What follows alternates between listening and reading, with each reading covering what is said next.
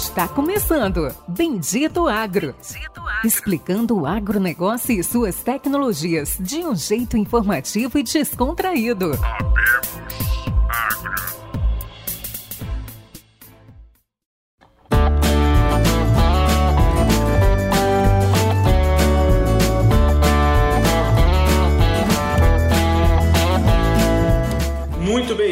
Meus amigos, minhas amigas, a mais um episódio sensacional do Bendito Agro. Eu acho que tá ficando até chato a gente falar um episódio sensacional, mas se tratando do convidado de hoje, eu não poderia dizer nada menos do que isso. É um grande prazer ter hoje aqui como nosso convidado Luiz Henrique Caçuia, um consultor que eu tenho muito carinho, considero um amigo. Eu conheci em 2013, lá na fazenda do Franciosa, ainda com 190 quilos, lá em Luiz Eduardo Magalhães. Para quem não conhece, Luiz Henrique Caçuia, natural de Ribeirão do Pinhal, no Paraná, engenheiro agrônomo, ontem completando 34 anos de formado. Parabéns, Caçuia, lá na Fundação Faculdade de Agronomia Luiz Meneghel, em Bandeirantes. Tá? Para quem não conhece um pouquinho aí, depois o Caçuia vai entrar em detalhes, mas uh, em 1988, depois de formado, o Caçuia abriu um escritório de planejamento lá em São Pedro do Ivaí, no Paraná. Em 96, abriu a sua própria consultoria ainda no estado do Paraná. Em 2001, o Caçuia se mudou para a Bahia. Em 2005, ele abriu a sua própria consultoria. Hoje, uh, desde 2015, na verdade, a Caçuia Consultoria passou a se chamar Caçuia Inteligência Agronômica. É isso aí, Caçuia? Falei certo? Lucian e Périx, é um grande prazer. Quero parabenizá-los pelo podcast. Dito Agro, tenho escutado direto. E uma coisa, muito obrigado pelo convite. É um grande prazer estar com vocês aqui. E você contou um pouquinho aí do que tem sido a nossa trajetória aí. Isso aí, com nós hoje presente aqui, nosso grande amigo e parceiro Péricles Briante. Dá um alô pro pessoal aí, Péricles.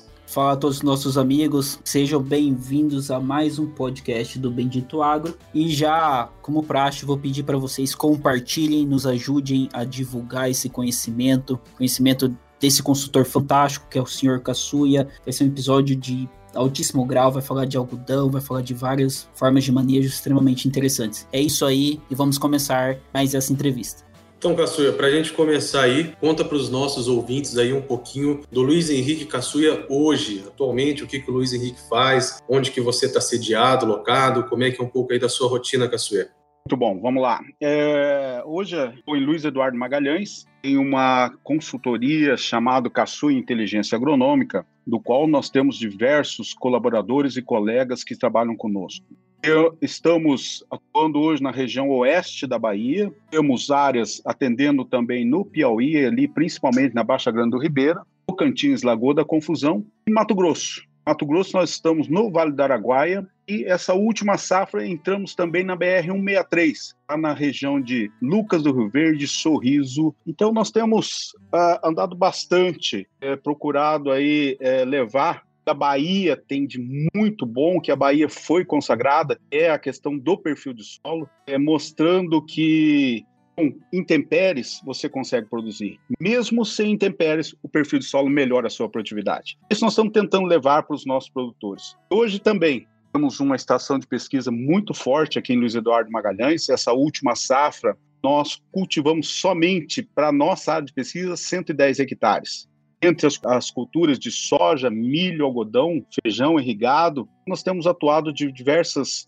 pesquisas. Nós temos desde técnicos, agrônomos, mestrados, a mestres lá, que têm nos auxiliado é, dioturnamente para que a gente traga resultado para os nossos produtores. Depois temos outras áreas aí que a gente vai comentar ao longo do podcast aí. Show, show. É um grande prazer estar aqui com você. Isso é, acho que desde o início desde a ideia da concepção desse podcast, eu e você comentávamos que um dia a gente ia convidar você, realmente nós evoluímos muito como, como podcast, com os nossos ouvintes, para convidar, estar tá aqui com, com você, Caçuia. E uma pergunta que eu sempre tive interesse, eu acho que já uma das grandes perguntas, eu que tive a oportunidade de trabalhar no Mato Grosso, trabalhei na Bahia e trabalhei com os consultores do Mato Grosso da Bahia, o que, que você acredita que a experiência da Bahia, a experiência de estar tá tanto tempo trabalhando na consultoria na Bahia, no oeste baiano, pode levar para os produtores do Mato Grosso? Você, eu sei que você tem clientes na BR-163, no Vale do Araguaia. O que, que você acredita que é o diferencial e que pode ser extremamente, que pode ser de valor para os produtores do Mato Grosso? Erics, o que eu acredito é o seguinte: Bahia sempre foi, desde que eh, os primeiros produtores começaram a chegar na década de 80, a Embrapa soltou um comunicado que a Bahia não era apta para produtividade de grãos. Ou seja, produtores insistiram, assistência técnica chegou, você vê o que é o estado, principalmente a região oeste da Bahia. Então, toda essa dificuldade que nós tivemos com estiagem, nós sabemos que a Bahia tem a questão dos veranicos, e isso é normal para nós. 20 dias, normal, chegando a 30, e nós já tivemos casos chegar a 42 dias de veranicos. Então, nós aprendemos na adversidade. É na adversidade, quando você passa por dificuldades, que você cresce. Nessa adversidade que nós tivemos, nós aprendemos a fazer muito bem o chamado perfil de solo. Com isso, os produtores também trabalhando rotação de cultura, trabalhando manejo de palhada, plantio direto. Hoje nós conseguimos fazer é, é, perfil de solo não só de maneira mecânica, como era antigamente, revertendo o solo, arando a terra, jogando calcário para baixo. Hoje, nós conseguimos fazer perfil de solo biológico, que eu chamo, introduzindo plantas de cobertura que vai levar aquele cálcio para baixo, vai levar o boro para baixo, que é importantíssimo, nós temos esse boro lá embaixo, o enxofre naturalmente ele desce. Então, quando nós fazemos isso, é importante que o produtor, o agrônomo saiba que não é manter aquela camada só de 0 a 20, é extremamente fértil. Eu tenho que ter alguns nutrientes para baixo. As plantas vão buscar água em profundidade? Sim, mas vão buscar alguns nutrientes. Como eu citei, cálcio, boro, enxofre são fundamentais. Isso aí, Péricles e para os ouvintes, tem sido o que nós temos feito e levado para os nossos produtores também lá no Mato Grosso. No passado já colhemos uma safra, foi excepcional. Colhemos algodão já 300 arroba por hectare ali no Vale do Araguaia. E essa safra, primeira safra nossa, também na 63, estamos já iniciando colheita com expectativa superior a 300 arroba, alguns talhões e chegando muito próximo na média também. Então, para nós é motivo de orgulho levar toda essa nossa experiência que nós temos para que os produtores, junto com todos os agrônomos, com todos os recomendantes, possam crescer e aumentar a sua produtividade. Show. Então, só confirmando aqui, Cassu, então você acredita que realmente o grande diferencial, pensando em produtores de algodão oeste baiano o resto do país, aqui também os produtores de algodão no Mato Grosso, é o aprendizado da diferença do perfil de solo? Olha, quando a gente fala de algodão, é uma cultura extremamente nobre. Eu quero citar aqui um grande mestre meu, Silvestre Belletini, professor lá na faculdade, quando eu estudei, e ele, e ele sempre fazia um desafio para a nossa turma. Ele foi grande professor meu na cultura do algodão. Ele falava, pessoal, nós temos que estudar muito. A cultura do algodão é muito dinâmica. Façam perguntas. Se eu não souber, eu vou atrás de quem sabe. Ele sempre sabia. É isso que nós procuramos traduzir para os nossos produtores, para os nossos técnicos que nos acompanham, para os nossos agrônomos. E o algodão sempre vai trazer benefícios, mas é uma cultura que ela pode dar tudo e pode levar também.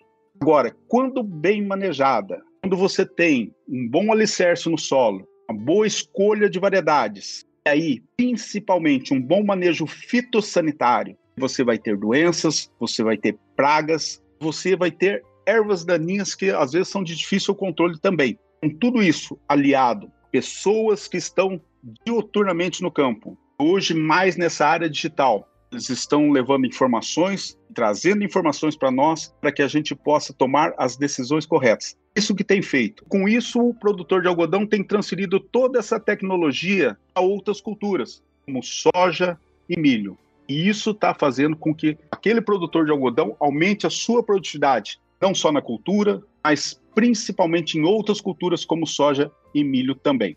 Cassu, eu não poderia deixar de aproveitar toda a sua experiência, né? 2001 Bahia, então são quase 20 anos aí de, de Bahia. É, se você pudesse, Cassu, elencar assim, as grandes mudanças, ah, pensando aí, focando na cultura do algodão de 2001 a 2020, é, que seria assim, o que o Caçuia tinha enxergava de algodão em 2001, como que isso foi se sucedendo, qual foram as grandes mudanças e conquistas da cultura do algodoeiro no oeste da Bahia e como que você enxerga isso hoje, Caçuia?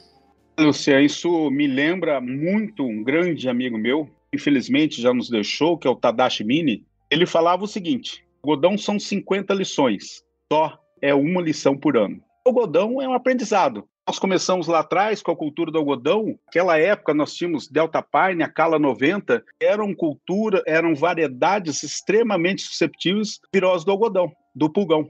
Nós tínhamos doença azul e viroses estavam muito a nossa produtividade. Primeiro foi aprender nessa época como manejar muito bem o pulgão, Apis.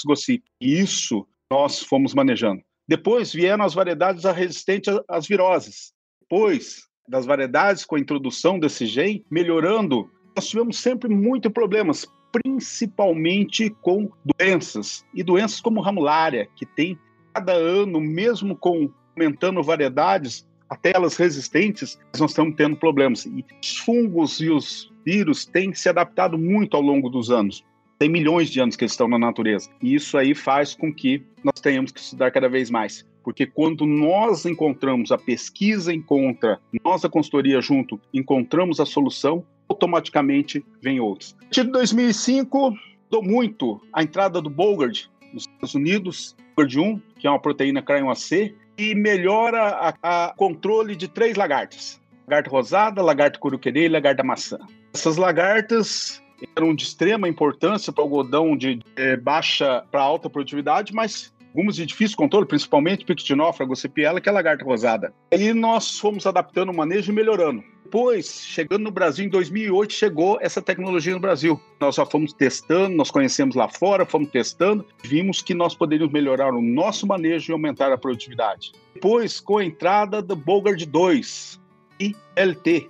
Bom, hoje nós melhoramos, nós temos proteínas com duas proteínas para controle de lagartas, é, herbicidas tanto com glifosato como glufosinato, nós conseguimos trabalhar. Mais recentemente, o GLTP introduziu o VIP3A, ou seja, melhorando muito a questão das lagartas. Nós sabemos que Bogard 2 e GLT vão controlar as lagartas, com exceção escapado é o gênero Spodoptera, principalmente o gênero Frugiperda.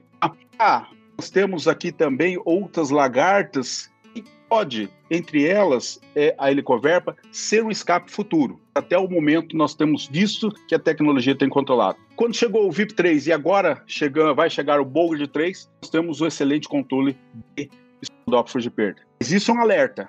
Nós temos que conservar sempre a área de refúgio, conservar sempre um manejo, um manejo integrado de pragas para nós não perdermos toda essa tecnologia, todas essas proteínas. Porque haja visto que na cultura do milho nós já perdemos a maioria das tecnologias. Uau, fantástico. É, até seria até um pouco da próxima pergunta, Sr. Kassui. Eu já assisti uma aula sua, tanto presencial quanto online, onde você comentava da importância das tecnologias que foram implantadas nas sementes do algodão.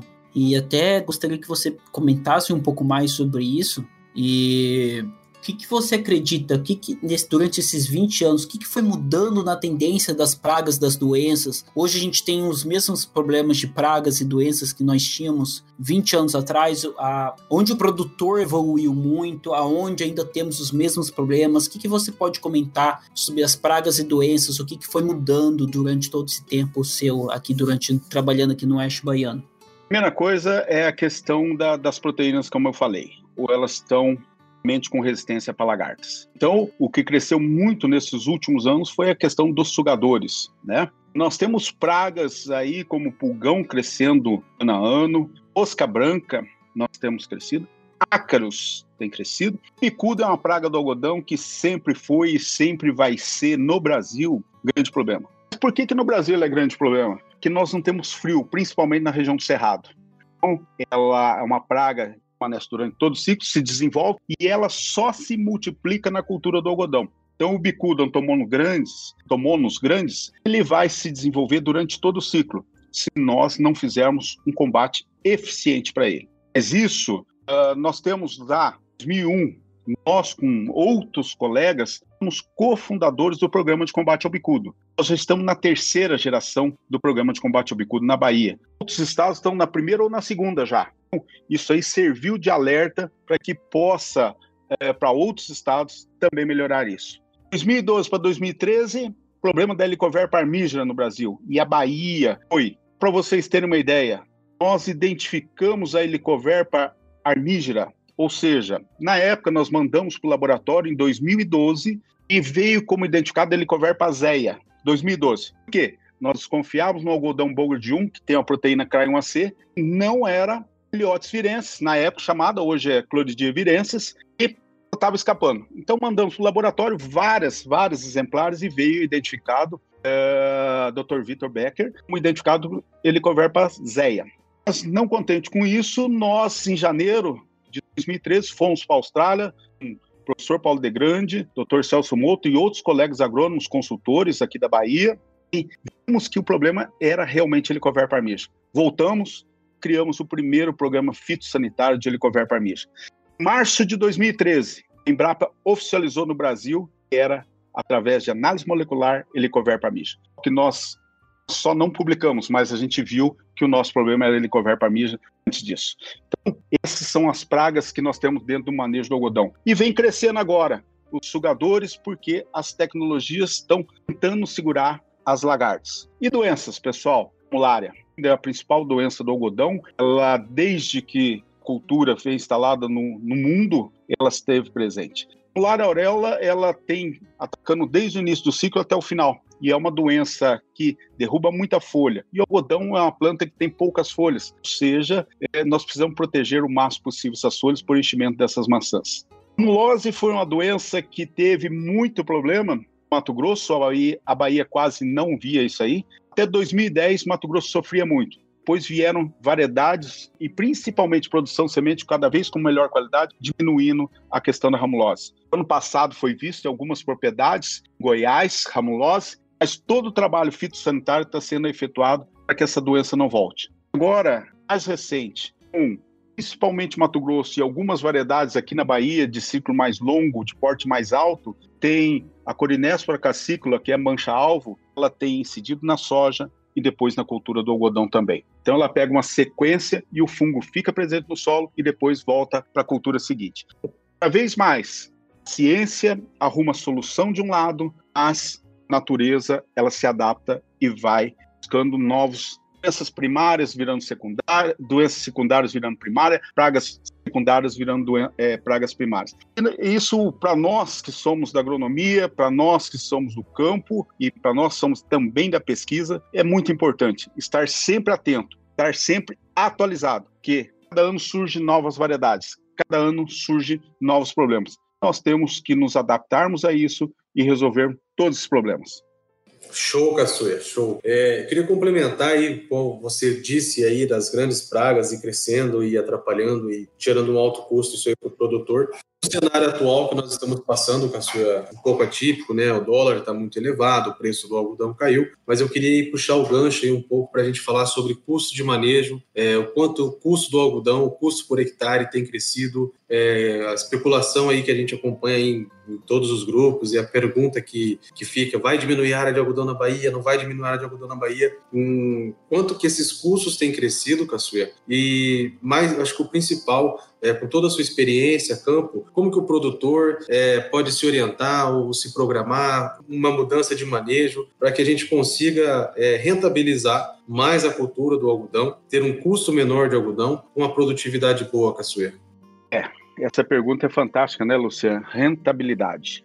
O, os custos têm aumentado ano a ano. Isso aí é fato para nós. Os químicos, se você olhar uma proporcionalidade, os químicos não aumentam tanto. Só que a utilização desses químicos que tem, nós temos aumentado. O uso de fertilizantes, atrelado a dólar também, mas a gente tem visto que os custos com os químicos estão gastando de 40% a 45% aí, e o restante com fertilizantes mão de obra e outros aí. Agora, rentabilidade, eu acho que essa é a grande palavra, né? O, o preço atual do algodão é 98, 100 reais a roupa de pluma, é um custo, é um preço baixo para nós. Nós tínhamos que estar com o preço da roupa em pluma muito maior do que isso. Haja visto o preço está da soja. Nós estamos é, equivalendo um saco de soja a uma roupa de pluma. Isso nunca teve essa equivalência. Tá? Normalmente é 1,3 a 1,5 a mais preço da roupa de pluma. Agora, essa questão do dólar que impactou, e principalmente dessa pandemia, a gente tem visto aí, impactou consideravelmente na cultura do algodão. O produtor hoje ele tem duas opções, né? Custo com uma rentabilidade baixa, nós estamos falando aí sobrando aí pouco aí na faixa aí de 500, 600 dólares por hectare, ele tem que produzir 300 arroba para isso aí. Agora, o que, que ele tem que fazer? Alta produtividade. Isso aí que ele tendo alta produtividade, para custo vai ser o mesmo, então ele consegue aí melhorar. Que o mercado, a gente sabe que a curto prazo não vai passar muito disso. Nós temos visto que próxima safra, expectativa da soja é muito boa. Nós estamos trabalhando com preço aí futuros acima de 100 reais. A expectativa do milho é boa, entre aspas, tá? Eu acho que a expectativa é melhor da soja. O que eu quero abrir um aspas aqui quando eu falo que nós tivemos com um webinar há duas semanas atrás com o Fernando Muraro da G, e ele mostrou muito bem isso. Tudo está correndo muito bem nos Estados Unidos. O tio está época normal, desenvolvimento normal da soja, aumentar a área de soja, diminuir de milho e vão diminuir de algodão também. Então, nós vamos ter uma superprodução de soja no mundo. O Brasil fala-se na Bahia diminuição de 15% de área na Bahia e no, no Brasil no total aí nós estamos falando de 5 a 8% de diminuição de área no Brasil todo. Então, o conselho para o produtor ou aqueles que estão na cadeia do algodão, não saiam, que é uma cultura extremamente cara, mas extremamente técnica, engloba muita gente. Ou seja, você tem muitos profissionais envolvidos, desde o monitor de campo, desde o operador, desde o pessoal da algodoeira e de todo o pessoal administrativo que faz parte disso. Então, é uma cadeia. Isso aí gera um número muito grande. Para vocês terem uma ideia, o PIB do algodão é três vezes maior que o da soja. Então, isso gera números expressivos para o produtor, quando ele tem uma boa rentabilidade, gera números expressivos para a sociedade, gera números expressivos para a região. Luiz Eduardo Magalhães talvez não seria o que é só com a soja. Introduzindo soja, milho e algodão é o que é a região de Luiz Eduardo Magalhães hoje. Então, o produtor tem que ficar atento e conservar a sua área ou diminuir pouco, porque esse futuro, isso é uma grande bola de cristal que nós não temos. Isso aí, os maiores especialistas da pessoa, Fernando Murar, que são grandes amigos meus, sabem se nós vamos ter exatamente essa evolução do preço do algodão. É sabido que soja vai ser superprodução nas regiões. Então nós temos que ficar atento e continuar plantando algodão e produzir bem. Assim que aparecer bons contratos na tela, pessoal, aproveite. Nós nunca vamos acertar olho da mosca mas nós temos que estar próximo a isso. Fazendo algumas vendas programadas, fazendo bons barters, eles vão ter rentabilidade. Completando a pergunta, Caçuia, só desculpa, Pérez, te cortei, mas rapidinho, completando a pergunta, é, alguns anos atrás eu acompanhei é, um trabalho que a gente realizou junto com outras empresas e outros pesquisadores envolvidos, Caçuia, na, na busca é, por conseguir tirar o algodão mais cedo do campo, na redução, né, buscando a redução do ciclo de algodão. Como que isso isso é, tem evoluído? Ainda é, se vê como isso seja uma ferramenta para tirar o algodão mais cedo e diminuir os custos e gerar mais rentabilidade? Como é que está essa pesquisa hoje, Caçueira? Essa pergunta sua também vamos avaliar de um prisma assim. As variedades que nós temos no mercado hoje precoce, de, estamos falando de 160 a 165 dias de ciclo, são muito poucas. É, nós temos duas, estando uma terceira agora, e poderia corresponder nisso aqui. Só que quando você planta só sequeiro, essas variedades de muito curto, um grande problema talvez seja pegar chuva no final e ter apodrecimento de baixida e ela não tem capacidade de recuperação.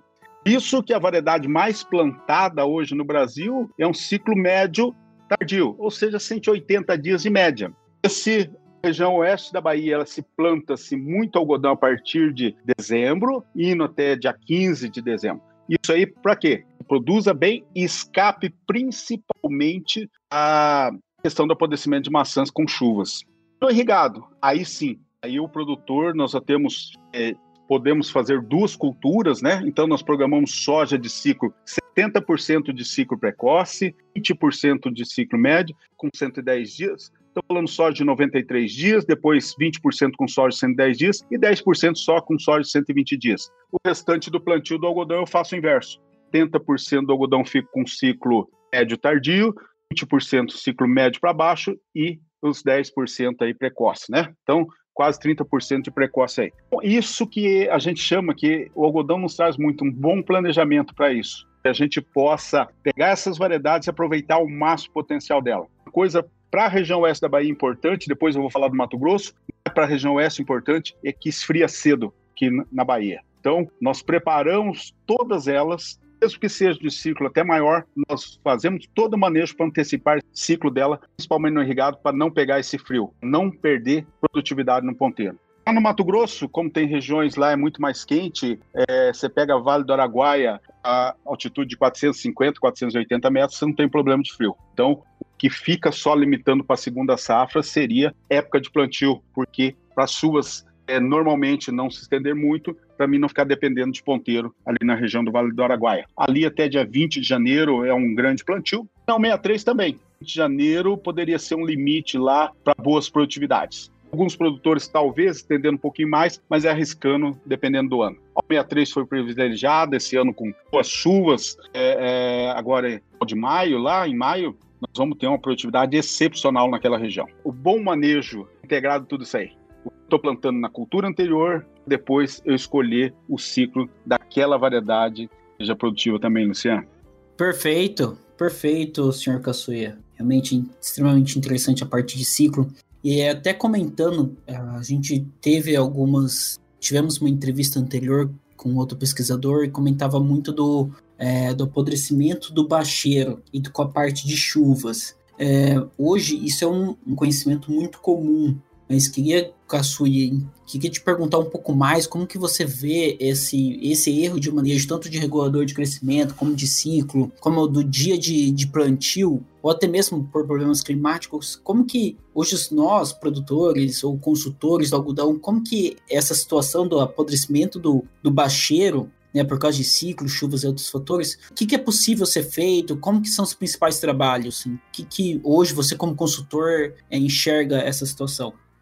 É, nós temos que fazer o seguinte: primeiro, escolha da variedade com época de plantio. Eu não posso abrir o meu plantio é, de sequeiro com uma variedade precoce. Então, eu corro todos os riscos se abrir com a precoce. Então, eu abro uma tardia ou médio tardio e depois vou para ciclo médio e depois fechando com precoce. Isso aí é uma das alternativas. Segundo, pessoal, é se nós tivermos plantas de cobertura, se nós tivermos uma boa palhada no solo, isso vai minimizar, logicamente, o apodrecimento de maçãs. Por quê? O impacto da gota de chuva vai pegar o fungo do solo e vai subir para a maçã ou subir para a planta. Isso aí vai versus fungos, porque a gente sabe que apodrecimento de maçã não é um fungo, são vários fungos que estão atacando ao mesmo tempo ali. Isso é uma das coisas que a gente tem feito bastante em áreas de plantio direto hoje e tem nos ajudado. Agora, época de plantio é fundamental. A Bahia, quando se plantava, era liberado a 15 de novembro, era plantado algodão. A gente, na época do Delta Opa, e nós tínhamos, ano que chovia um pouquinho mais, apodrecimento muito maior.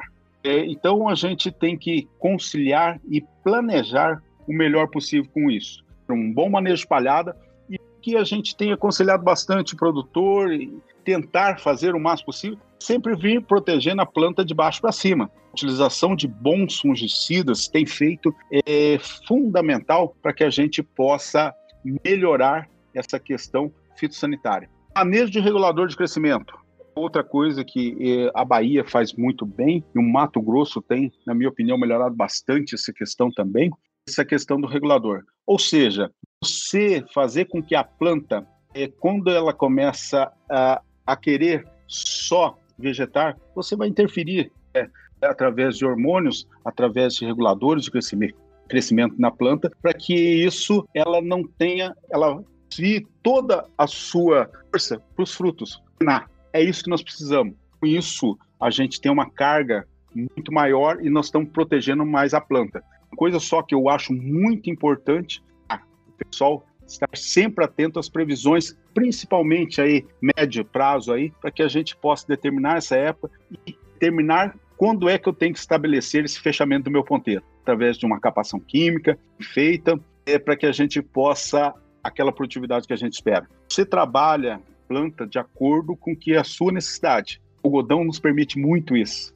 Ele é uma cultura fantástica, o algodão, Antigamente nós tínhamos os picos dos macronutrientes, vamos falar principalmente nitrogênio, fósforo, potássio, 60 dias. As variedades mais modernas hoje nós estamos com pico dos macronutrientes aos 100 dias. Então, se eu puder fazer o um manejo adequado desses nutrientes, de modo geral, para a planta, vou saber conduzir ela cada vez mais eficiente e, principalmente, enviando toda a sua energia para os frutos e não só para crescimento vegetativo.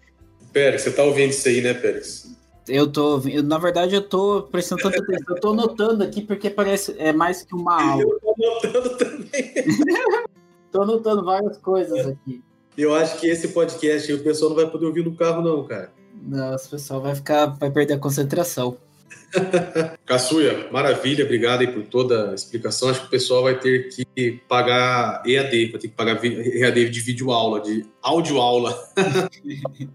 vai ser a melhor viagem que nossos ouvintes estão fazendo para a fazenda. O pessoal é. vai reclamar, mas por que, você veio tão devagar? Porque o episódio não estava acabando ainda. Tive que diminuir a velocidade para chegar na fazenda. É isso aí. Caçuia, é, bom, a gente fez um, uma timeline aí desde 2001 até hoje. A gente falou sobre o manejo atual, sobre custos, sobre rentabilidade no algodão. É, eu queria que você frisasse aí, que você entrasse, comentasse um pouco para nós. E, de novo, o que, nós temos? Como é que está a mudança, a mutação aí de doença, da ramulária? Quais são os próximos desafios? Quais são os próximos, você que está sempre por dentro das, das novidades aí, das informações, quais são as próximas tecnologias que vão vir? O que, que o produtor pode esperar aí para ajudar ele no manejo do algodão?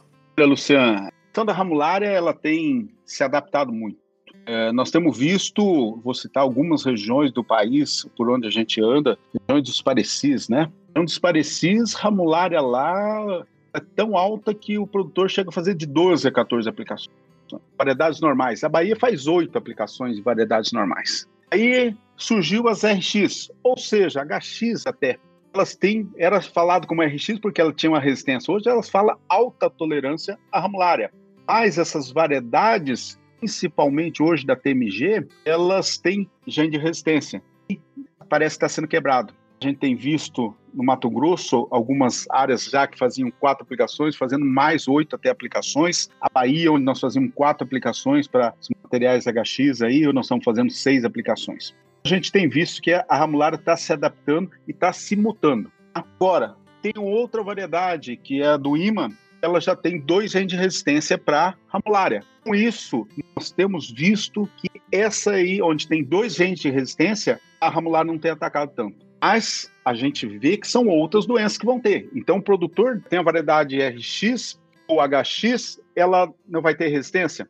Pessoal, outras doenças pode atacar. Aí nós estamos falando de mancha-alvo, principalmente, nós estamos falando de alternária, nós estamos falando de pitchon e várias outras, mirotécio, várias outras doenças que pode vir. Então, quando eu combato, controlo é, a, a ramulária, isso aí tem sido controle de outras doenças no manejo também. E quais são as perspectivas? Nós temos visto aí tem variedades novas chegando no mercado, onde nós já temos na nossa pesquisa, onde que a gente já tem visitado vários centros de pesquisa, onde nós vamos reunir variedades com agente de resistência para ramulária, variedades que sejam resistentes a cartas, inclusive com VIP3, variedades que sejam resistentes a glifosato, fosinato e talvez até 2,4-D, ou combinação ou separadas entre si, muita coisa está vindo. E nematóides. Vindo variedades já. Nós só temos uma do IMA 5801 que é resistente a meloidogem corn, que é o principal é, nematóide do algodão. E o javanica não dá no algodão, tá, pessoal? Então, é, esse nematóide nós já temos uma variedade que é resistente, ou seja, fator de reprodução 0,1, ela baixa nematóide. Então, para o meu manejo é fundamental eu baixar nematóide. Ela se encaixa perfeitamente no sistema quando eu tenho esse problema. E é uma variedade que produz bem. O rendimento fica menor, mas com uma boa produtividade. Vindo já para o mercado para os próximos anos, tudo isso englobado em algumas variedades numa só. Resistência nematóide, resistência à ramulária com dois genes, resistência aos herbicidas. O que, que nós estamos precisando? Nós estamos precisando estudar muito essa questão do bicudo. Geneticamente ou através de controle biológico, nós não temos nada ainda pensando em bicudo grandes. Mas, uma coisa que eu quero deixar ressaltada em função dessa pergunta: muitos biológicos nós estamos estudando já para controle de pragas, vírus e essa parte biológica, inclusive para melhorar o controle de doenças. E temos também aqueles indutores de resistência, onde que nós já temos comprovadamente na nossa pesquisa e nos produtores que nós atendemos, os indutores de resistência também funcionam muito bem. Ou seja, torna uma planta mais saudável, uma planta mais resistente, menos infestação e ataque de pragas e doenças. Realmente aqui, como diz o Lucian, a gente estava falando aqui, eu fiquei anotando, eu já anotei uma página de tudo que você está falando, senhor Caçoi, até um pouco agradecer para esse momento. Ah, senhor Gassoy, uma coisa que você vem comentando, e até para nós, a gente tem ouvintes, tem alguns ouvintes que são gerentes do Banco do Brasil, tem um ouvinte específico que é diretor do Banco do Brasil em Brasília, que gosta de entender sobre o agro, e até um pouco engraçado. Como que você vê, não focando tão na parte técnica, mas perguntando para você, você como consultor de, de longa data, como que você vê tanta injeção de tecnologias dentro de uma única semente? Você acredita que realmente o futuro é toda a tecnologia está embarcada na semente, como que você vê toda essa forma do mercado? Você falou resistente a 2,4-D, é, glufosinato, glifosato, a gente tem as tecnologias niche, dois, é, de camba, tem todos esses tipos é, resistente ela está suprimindo o nematóide, o que é fantástico, não é resistente, ela, ela suprui, ela diminui a quantidade de nematóides no, no talhão. Como que você vê toda essa parte de ingestão de tecnologia na semente? Como que nós, e você principalmente como um grande consultor, trabalha com todas essas novas tecnologias? Como que você vem enxergando isso? Félix, primeiramente é eu que quero agradecer pelo convite que vocês fizeram para mim. Para mim é um grande prazer estar com vocês. Sou fã de vocês desde o primeiro Bendito Água, que estava vocês e mais o Marcão junto. É, para mim é um grande prazer estar com vocês. E falando da tecnologia embarcada na semente, chegar um ponto que nós não conseguimos colocar tudo isso mais na semente, né? Então, a, as tecnologias estão aí, é, tem visto muita coisa, mas algumas nos preocupam muito a gente fala que ainda não está liberada, não temos um enlist, por exemplo. É que eu vou ter uma planta resistente de algodão, resistente a glifosato, glufosinato e 2,4-D? Como é que eu vou controlar a soqueira dessa cultura do algodão? A gente tem visto e nós já fizemos muito, mas muito testes na nossa pesquisa. É, fizemos teste com dicamba, fizemos teste com triclopir, fizemos teste com vários herbicidas, é, os inibidores protóxicos todos aí, é, para que a gente tentasse ver o que, que tecnologia, se quando entrasse a tecnologia 2,4D, o que, que nós íamos controlar a cultura ou a soqueira do algodão. Nada, no nosso ver ainda, substitui bem tanta eficiência o 2,4D ainda. primeira aplicação para nós, destruição de soqueira, é fundamental uma aplicação 2,4D. A segunda no rebrote, posso diminuir a dose, mas ainda eu tenho que ter 2,4D, associado a um bom inibidor de protóxicos, um glifosato como carreador e assim por diante. Mas essas tecnologias nos preocupam. E nós temos conversado muito com as empresas que não solte a tecnologia sem realmente nós termos um produto eficiente. Que se nós soltarmos, nós vamos criar mais problemas para nós. Quando se deixa soqueira, quando se deixa depois até tigueras no campo, nós vamos ter, nós vamos ter problemas com pragas, principalmente o bicudo é a principal praga que fica na soqueira do algodão. Então, todos os ouvintes nossos, você falou, por exemplo, aí, diretor do Banco Brasil, falei muito com o Banco do Brasil na minha época de planejamento. O Banco do Brasil é um grande fornecedor de empréstimos agrícolas da cultura brasileira. Eu acho para o agricultor, principalmente para o pequeno e médio aí, é, tem ajudado bastante alguns. Eu acho que é isso que é fundamental, nós sabermos, mas o conselho, de novo, que o produtor entenda toda a tecnologia, não vá cabeça naquela tecnologia só porque a empresa está falando bem aquilo ou não. Eu acho que ele tem que ter, principalmente, um bom agrônomo, um bom consultor que tenha resultados de pesquisas comprovados. Porque depois de entrar na tecnologia vai ser difícil retornar porque pode ter as consequências. Nós, tudo que vem, a nossa pesquisa testa três, quatro, cinco anos antes que a gente antecipe os problemas para evitarmos prejuízo para o produtor. Félix. Maravilha, Caçuia. Maravilha. Chegando aí ao final aí da, da nossa primeira parte, é, eu queria te perguntar como está e o quão difícil tende a ficar a situação da plantas daninhas no algodão, plantas daninhas gestantes de um modo geral, Caçuia, as resistências do cruzamento múltiplo cruzado, é, o quanto esse cenário tem a piorar, Caçuia, quanto está ficando difícil e caro isso ah, para a agricultura. Luciana, a resistência de plantas daninhas é um, um gargalo muito grande, né? Nós temos aí a gitária, né? Lares, que é a capim amargoso. Essa veio e se espalha com a tremenda facilidade, principalmente através de vento e maquinário, colhedeiras, né? Implementos agrícolas se espalha com muita facilidade. Hoje, tem pouquíssimas moléculas que controlam muito bem a questão do capim amargoso.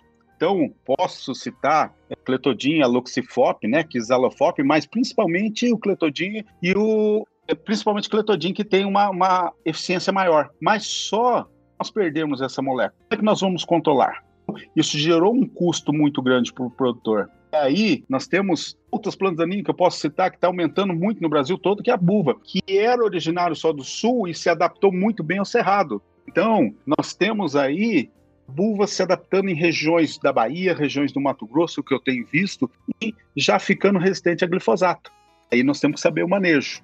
Nós temos outras plantas que estão vindo aí, como clóris, por exemplo, que é um capim branco que existe muito nas estradas, Minas Gerais, São Paulo tem bastante, que ainda não chegou muito no cerrado. Nós temos outras plantas agora, falando em plantas como pé de galinha, Eleusine indica, difícil o controle. E às vezes, alguns locais já os fópios não funcionando bem. Então é isso que nós temos que, que avaliar muito bem, é como manejar disso tudo. Quero é, deixar que Amarantos Palmeiras já está no Brasil, hoje localizado em uma região do Mato Grosso, sendo monitorado dioturnamente pelo pessoal do estado lá do IMEA, e eles estão conseguindo controlar até o momento. Mas se Amarantos Palmeiras espalhar no Brasil, esse será um grande problema. Porque você pega nos Estados Unidos e já tem resistência a mais de seis mecanismos de ação diferentes. Como é que eu vou combater isso? Então, volta tudo quando vocês falaram no começo da apresentação, 34 anos de formado. Lá nessa época nós estudávamos muito e continuamos estudando até hoje a questão dos herbicidas pré-emergentes. A volta dos herbicidas dos velhos e bons e chegando novos, já até misturas novas, pré-emergentes.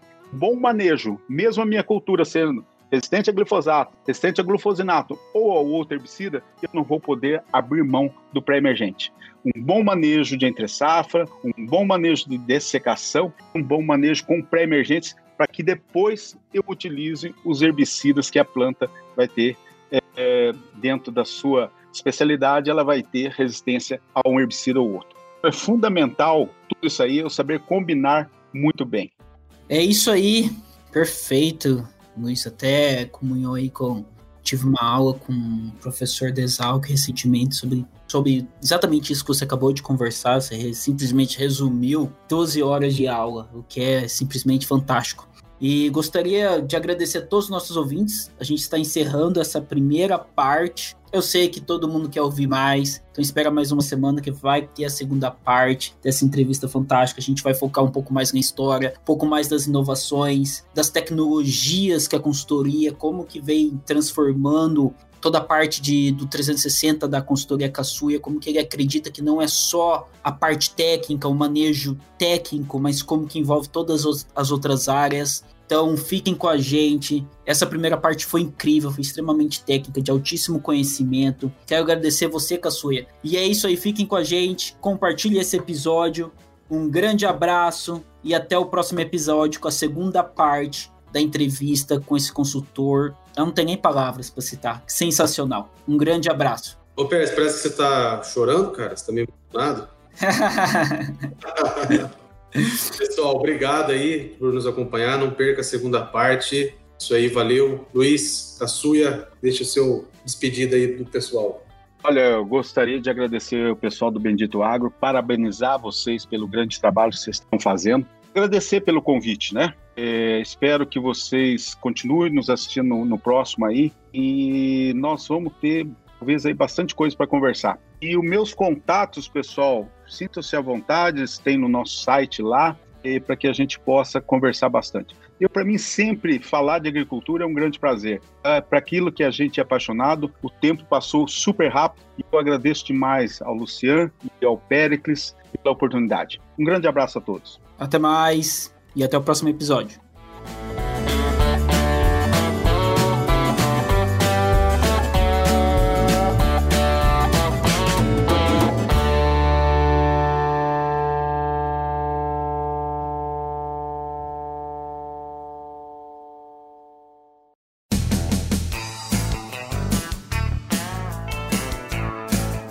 Ouviu Bendito Agro. Acompanhe o nosso programa nos principais aplicativos de podcasts e fique por dentro das tecnologias envolvendo o agronegócio.